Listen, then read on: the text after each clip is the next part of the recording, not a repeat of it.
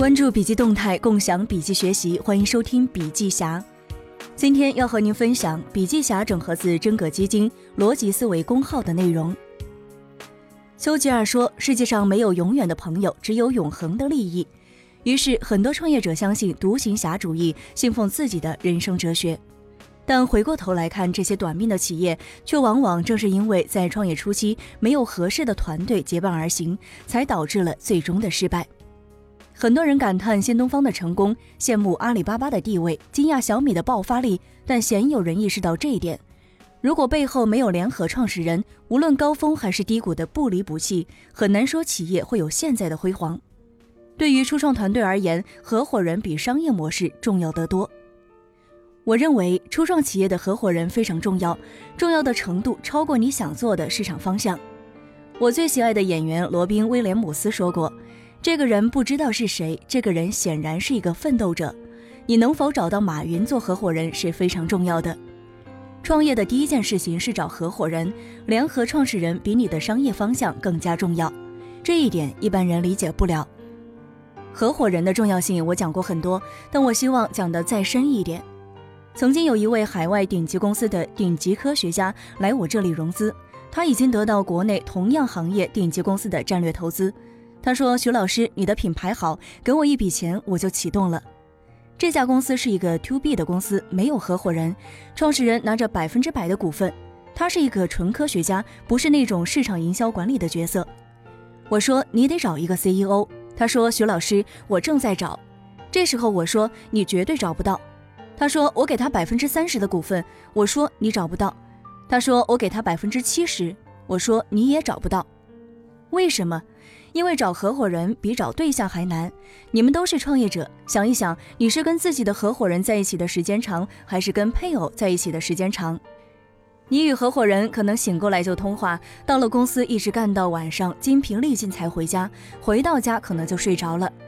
一天二十四个小时，十六个小时是和创业者合伙人在一起的，而梦中你事实上都是跟合伙人在一起，而不是和配偶在一起。你和合伙人的关系在某种程度上，实际上超过了你和配偶的关系。我告诉这个创始人说：“你这么高的地位，百分之百的股份，你再找一个人一定找不到，因为他要找的这个人是你的 CEO，跟你在一起的时间会超过你的配偶。”这么重要的人，你只能在工作生活当中碰到，而不可能找到。这是《Good Will Hunting》里的一句话：什么是你的心灵伴侣？那些可以跟你较劲的，那些能够毫无保留与你沟通的人，触动你心灵的人。只有合伙人才有这种意愿，才有这个资格，才有这种能力。只有这种人才能在最后你失败的时候，他跟你一起反败为胜。否则，你百分之百的股份，我为什么要和你一起承担风险？方法很简单，我要做一件事，已经有了两到三个人，不能太多。新东方的股份，老于五十，我和王强分别是十。我们在漫长的新东方的创业的长征当中，我经常说一句话：我为了我的百分之十而战。当然，我是爱俞敏洪的。如果我们不是合伙人，如果新东方的利益不跟我们捆绑在一起，假如仅仅是为了新东方培养人才的理想，我早就去了团中央，或者是去红杉了。正是因为我们的利益捆绑，我们才能够在每一个艰难时刻一起挺过来。情怀是什么？情怀是理想。人不能说我这个值多少钱，明年又值多少钱，这个不够。新东方是为了人才的培养，基金是为了每一个在做朋友创业的梦多了一个可以找的人。做任何一件事都要有情怀。当遇到利益纷争的时候，我们就会用更高的情怀、更高的利益、价值观、责任感。这能够化解许多矛盾。合伙人制度仅仅是利益捆绑还不够，还要有梦想的捆绑，还要有价值观。我经常说两句话：不要用兄弟情谊来追求共同利益，这个不长久；一定要用共同利益追求兄弟情谊。不能纯粹为了理想去追求事业，但你的事业一定要有伟大的理想，这样的合伙人制度才能长久。一般来说，百分之七十、百分之三十，或者是百分之八十、百分之二十。或者是百分之六十、百分之二十和百分之二十，在中国应该有控制的。你一定要给你的合伙人一两个或者是三个。如果你没有合伙人，没有一两个核心团队成员的话，最好不要成立公司，因为一开始就会注定这家创业公司的基因有问题。那怎么解决这个问题呢？第一，先找人，再找钱；先有人，再有公司。当你已经找到钱，再去找一个人的话，你已经是被市场定价的人。这时候，对于随后加入的合伙人来说，你给他多少都是一种给予施舍，而不是说两个人一起定价，一起寻找市场的承认。第二，股份的分配要让合伙人觉得他是你的利益共同体。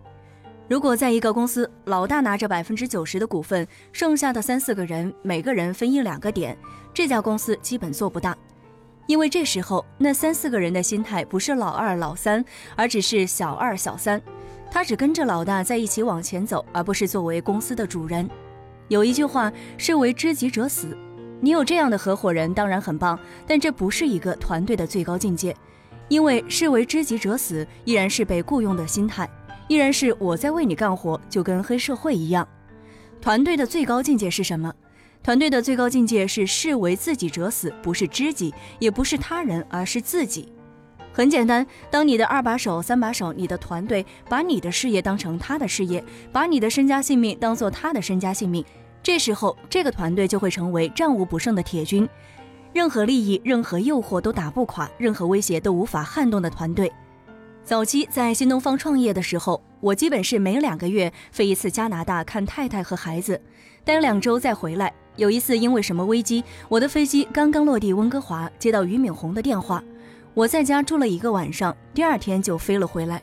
但那个时候，我从没有觉得过累，不觉得烦。为什么？因为新东方是我自己的事业，我不是在为俞敏洪干活，我是在为自己干活。新东方一路走过来，这种时刻很多。我和俞敏洪固然有视为知己者死的情节，但最重要的心态还是视为自己者死。三驾马车成为生命共同体。对于一个创业企业来说，即使已经有一定的规模，几十人、几百人，甚至是更多，但真正要走得更远、走得更深，就一定要有这样的合伙人。不是创始人给了你活路、给了你机会，而是说这就是你的事业，这就是你的未来梦想。好的，今天的分享就到这儿。如果您喜欢我们的文章，可以关注笔记侠的微信公众号。感谢您的收听，下期见。